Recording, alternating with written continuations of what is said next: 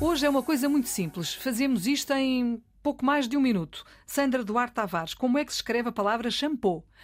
É com um P e um O e um acento circunflexo, com um C antes, não é? Portanto, um C de cão, ou é com um S, SH e depois com dois Os no fim?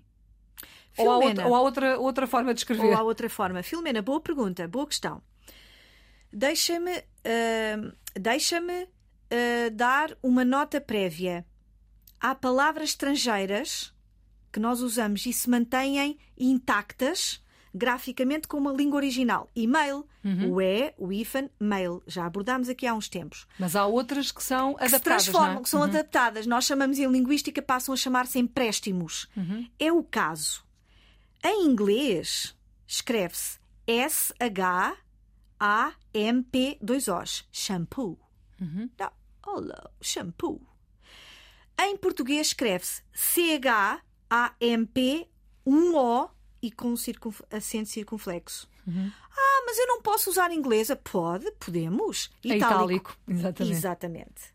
Mas eu posso usar a portuguesa, claro. Olha, lembrei-me de outra palavra, camera, de câmara fotográfica. Uhum. Inglês, C-A-M-E-R-A. Uhum. Ah, mas eu posso usar, pode, itálico. Ah, e se eu quiser usar a palavra portuguesa? Câmara, só as e acento circunflexo. Agora, não dá é para misturar o inglês com o português. Cã com o acento circunflexo, mira.